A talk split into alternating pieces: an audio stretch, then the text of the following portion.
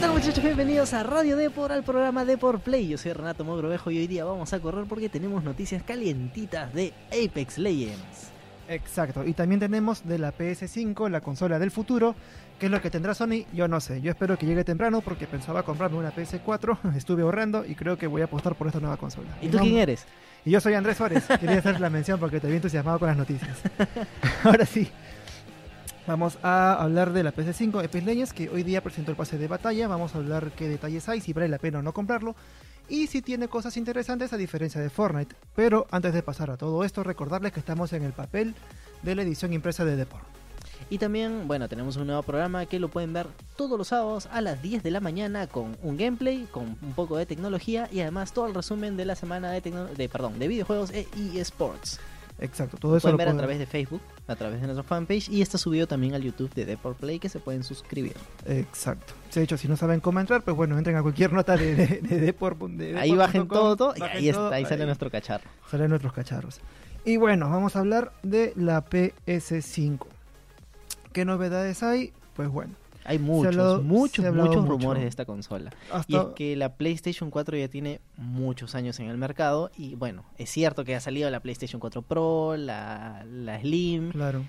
Y que en teoría le dan como que más vida a esta consola, ¿no? Pero también hay que ir pensando en el futuro de los videojuegos. Exacto, además que la PS4 también ya está languideciendo en las estanterías. Eh, la consola ha caído un 14% en ventas. Entonces ya después de tantos años, ya hay, creo que hay funcionalidades y aspectos técnicos que ya la PS4 no puede suplir A, los nuevos desarrolladores que buscan mayor experiencia inmersiva. Pero no solamente pasa con PlayStation 4, sino también Xbox. Xbox también ve que, o sea, ya está perdiendo cantidad de ventas, sus consolas se venden cada vez menos, y es que más gente tiene las consolas, más gente compra los títulos que ya hay y se entretiene con lo que ya hay. Entonces es hora de una renovación y pasar a la siguiente generación, que vendría a ser la PlayStation 5 hasta ahora, ¿no? No se sabe si le van a cambiar de nombre. La verdad es que no me parecería mal si lo sacan con el 5. Bueno, sí, ojalá. Pero el tema es que, bueno, esta es la situación que está pasando en la PC4, por lo cual ya vamos a hablar ahora de lo que es, qué es lo que esperamos o qué es lo que se sabe de momento. Lo primero que me acabo de fijar justo ahora, antes de, empezar el programa, es que hay un diseño filtrado. Ahora en la página de, de Play la van a hacer porque me acabo de enterar ahorita por el, por el teléfono. Y es un diseño que se parece mucho a la PS4 actual, pero con los bordes, digamos, cortados en paralelo, ¿no? O sea, que ya hay, no, no, es tan cuadrada, sino como que la media la han mochado a la mitad. Sí, claro, como un rombo, pero que va parada. Mm, bueno, no le veo, no le veo mayor cambio la diferencia, pero no se sabe si es fanmade o si es original. Pero lo, que sí, lo que sí creo que llegaría es que la consola funcione tanto horizontal como vertical. ¿Por qué? Porque pasa que la PlayStation 4 original, si la ponías en forma vertical, porque en Amazon, por ejemplo, te vendían algunos soportes para parar la consola que se ve bonita, ¿no? Así en vertical. Eh, no funcionaba o el disco no giraba, por ejemplo. Habían problemas con el hardware. Pero ahora que todo va a ser digital. Sería claro, por eso. Sería chévere integrar ya todo digital con SSD y ya olvidarse ya de los discos y que se pueda parar tanto vertical como horizontal, ¿no? Porque lo pones al costado de tu CPU en forma vertical, no te ocupe espacio y tienes tu consola y tu PC. La pregunta sería para el futuro es de la PS5 a ¿PS5 aceptará disco todavía? Esa es la gran pregunta y yo creo que lamentablemente sí, porque es un mercado que Sony ha estado explorando por muchos años. Y bueno, es que los discos ya no sirven. Los discos simplemente es como si te dieran un código. Porque código no, de enlace. no te viene nada dentro y todo lo tienes que descargar de internet. No, aparte que para mí es un impacto en la huella de carbono joder, También. fregada, porque ponte el Nintendo Switch te viene tremenda pacajaza con cuánto papel y un micro USB que, puede ir en tu, en tu cámara de fotográfica. Y bueno, Entonces, entrando al tema del, del, Nintendo Switch, quería comentarte que se rumorea que esta PlayStation 5 tenga eh, como que una mejor integración con los mandos, o sea, que los mandos sean un poco más inteligentes. Y es que este como por ejemplo que tengan una pantalla donde te dé información del juego que estés jugando. Obviamente que tiene que ser un juego que en parte sea desarrollado, desarrollado por Sony, ¿no? Claro. Que pague parte del desarrollo como para poder integrar estos sistemas. Y sería chévere, ¿no? Como por ejemplo, estás jugando un shooter y en vez de tener toda la información en pantalla, que veas tu mando en el en la parte donde está el panel táctil, que veas ahí cuánta vida te queda, ¿no? O sea, cuánta vida te queda, balas, yo que sé, algo por el estilo y que integren un poquito más. De hecho, el eso, eso puede hacer que la experiencia inmersiva sea más bacán, pues, ¿no? Claro. Porque ya no tienes al costado los dígitos enormes, sino ya lo tienes en el control, Claro. lo que puede ser lo más interesante. Y Y, eso me y re- que sea configurable sería muy, muy chévere. Y ahora hablando del, con del mando, me has hecho acordar esta noticia, que es una pista que por dónde va la PS5, Ujú. y se habla del deep, del deep learning. ¿Qué es la deep learning? Algo como, ¿cómo les explico?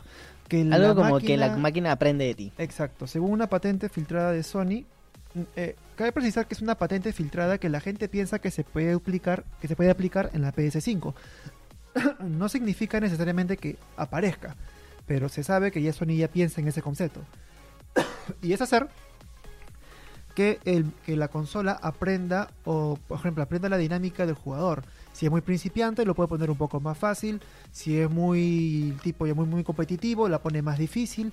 No sé si van a hacer la, la jugada que si estás estresado te ponen el juego más difícil porque estás estresado. Sería genial que sea un juego así, ¿no? Que en verdad ya a mí me da miedo que un título ya no se puede, digamos, este el mundo de los freerunners ya sería distinto, pues, ¿no? Porque es un juego distinto para cada uno, ¿no? No Claro. pueden competir bajo la misma competi- bajo la misma lógica, pero bueno, es lo que se sabe del deep learning. Bueno, otras cosas dentro de los rumores de esta PlayStation 5, la nueva consola de Sony, es que tendría retrocompatibilidad con la PlayStation 4. O sea, tus juegos de PlayStation 4 podrían funcionar para la PS5. Esos son los rumores y además hay patentes que recién- recientemente ha hecho Sony como para que funcione el, bueno, el código del videojuego dentro de lo que sería un nuevo sistema operativo. Cualquier otro nuevo sistema operativo que ellos estén desarrollando. Ahora, el tema es, en términos de mercado, no es muy rentable para Sony. Para el usuario, por supuesto, es un paraíso, ¿no? O sea, se te compras una nueva consola que tiene mucho mejor, mucha mejor potencia y tienes tus juegos de PS4 que los puedes usar y comprarte unos que otros nuevos, pero no comprarías tantos de la PS5 porque estarías entretenido con aquellos de la PS4. Entonces, Exacto. no creo que sea rentable para Sony. No lo creo posible, sino yo creo que está intentando hacer algo como lo que está haciendo Xbox en este momento, sino tener su consola nueva, PS5, y salir, sacar un catálogo digital un- relativamente amplio que sean juegos de la PS4 y que lo vayan actualizando de vez en cuando, que te saquen unos 5 nuevos juegos para como para decir estamos trabajando, ¿no? Ah, miren estos juegazos que te traemos y también integrarlo a lo que es PS Plus, ¿no? Pero yo creo que no va a ser totalmente retrocompatible. Pero bueno, yo en verdad, si eh, lo que pasa es que si sale una nueva consola, ¿cuál sería el gancho de comprártela si es que sabes que hay un montón de títulos que ya son buenos, no los vas a tener? Yo por eso un amigo me dijo, oye, ¿por qué no esperas que salga la PS5 y, te algunos ahorras? Pero yo le digo, ya, pero si no es retrocompatible, ¿por qué me voy a comprar una consola nueva? Si es que yo bajo mis gustos sé que los nuevos que- los juegos que están haciendo ahora no me agradan. Y bueno, también para cualquier usuario, ¿no? Comprar una consola nueva desde el momento de salida es un riesgo. Ahora, bueno, está, pues, si apostamos por Sony, por Nintendo y por Xbox, Claro. no necesariamente, pero por ejemplo, cuando salió la Nintendo Switch, la gente no sabía si comprarla o no porque tenía un juego. Sí, pues. Tenía uno o dos juegos, creo que... Claro, el juego este donde tenía minijuegos dentro y el Zelda. el Zelda Era lo único que tenía esa, esa consola y da- daba miedo como que comprarla porque quizás no iba a tener un catálogo muy lo amplio. que, lo que sí la pinto es que los jugadores, los que se han comprado la PS4 apenas salió, ellos sí son el mercado que va a comprar la PS5. No alguien que se recién se va a introducir al mundo de las consolas, va a saltar ponte de la Play 1, que, que en mi caso a la, a la PS5, si es que no va a tener los juegos que ya se quiere asegurar su compra, ¿no? En cambio, los que ya se han pasado todos los juegos desde que salió la PS4 hace más de 7 años, más de 5 años, ¿no? 7 años. Eh, ya están, están con esto. Ahora, el tema de la PS5 es si va a tocar el tema de la realidad virtual. Si va a ser cierto o no. Yo creo que sí, sin Yo duda. No me cabe duda. Yo creo que no por el tema que es muy cara la tecnología todavía. Hay avances, pero el software, digamos, el no solo el software, también el hardware, de lo que es tener el casco, la- el, el diseño de visualización de los juegos va a hacer que se encarezca. Pero que es el futuro, es el futuro, eso, eso no hay duda. Pero que la PS5 ya del salto me parece un poco lejos. Mira, yo creo que a la mitad de vida de la PS5 ya tendremos instalado un- una realidad virtual un tanto más barata. ¿Y por qué creo que Sony va a apostar mucho por la realidad virtual? Es porque en el 2019, 2018 y 2017 ha invertido muchísimo dinero en desarrollo de videojuegos compatibles con sus, con sus visores.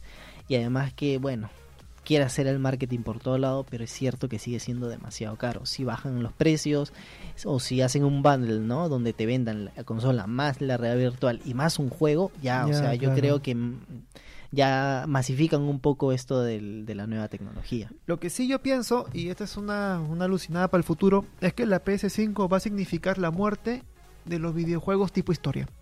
Ya Ah, se ha O sea, anunciado. no vamos a ver un God of War. No, ya fue.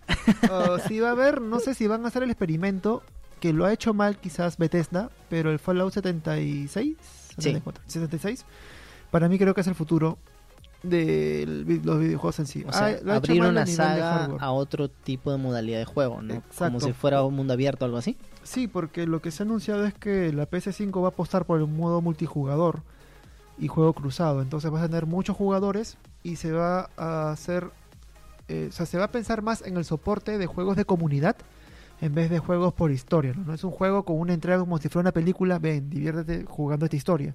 Sino es un juego como que ven, juega acá, juega con tus patas eh, bajo esta dinámica de mundo abierto virtual, ¿no?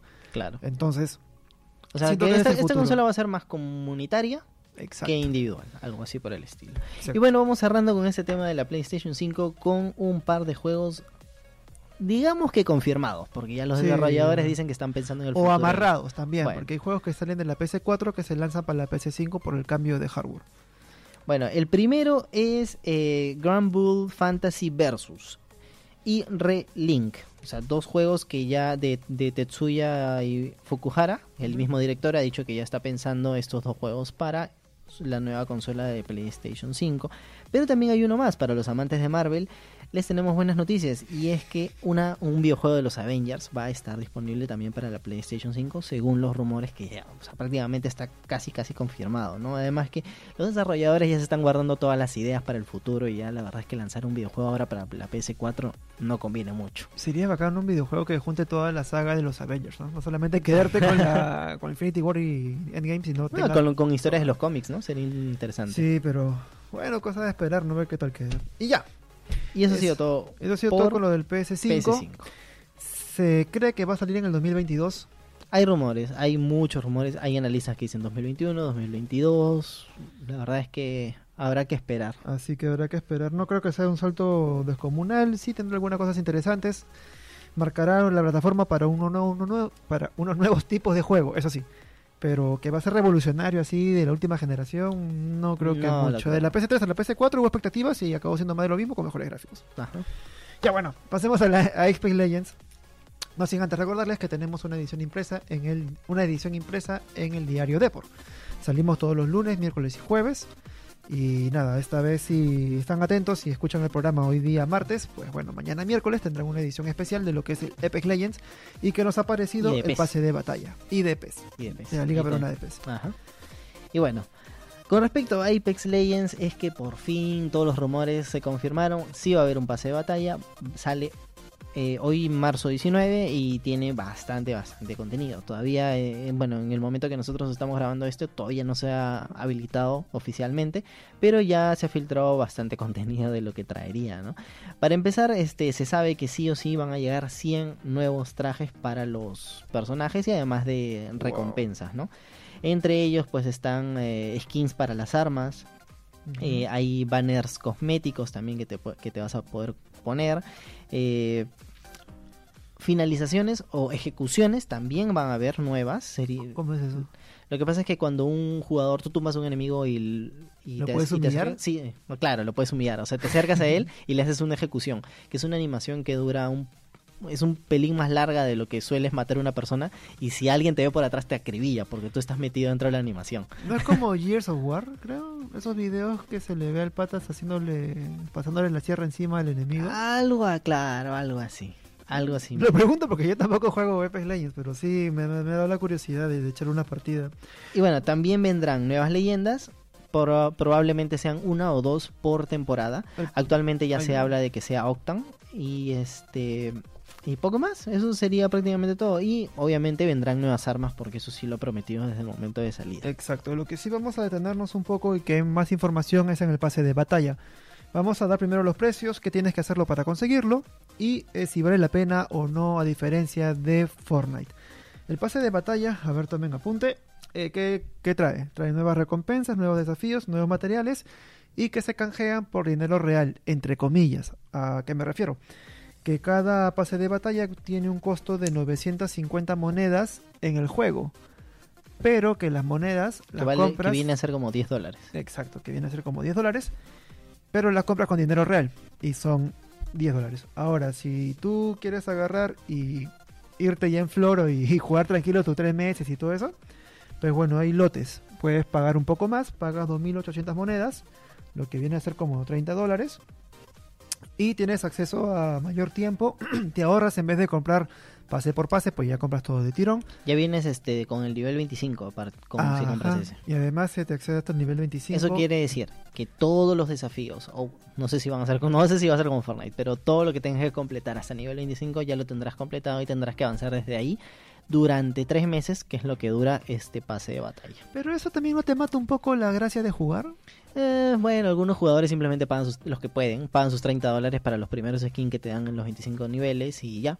Y juegan simplemente tranquilos sin completar los desafíos, simplemente para tener un poquito de, de contenido.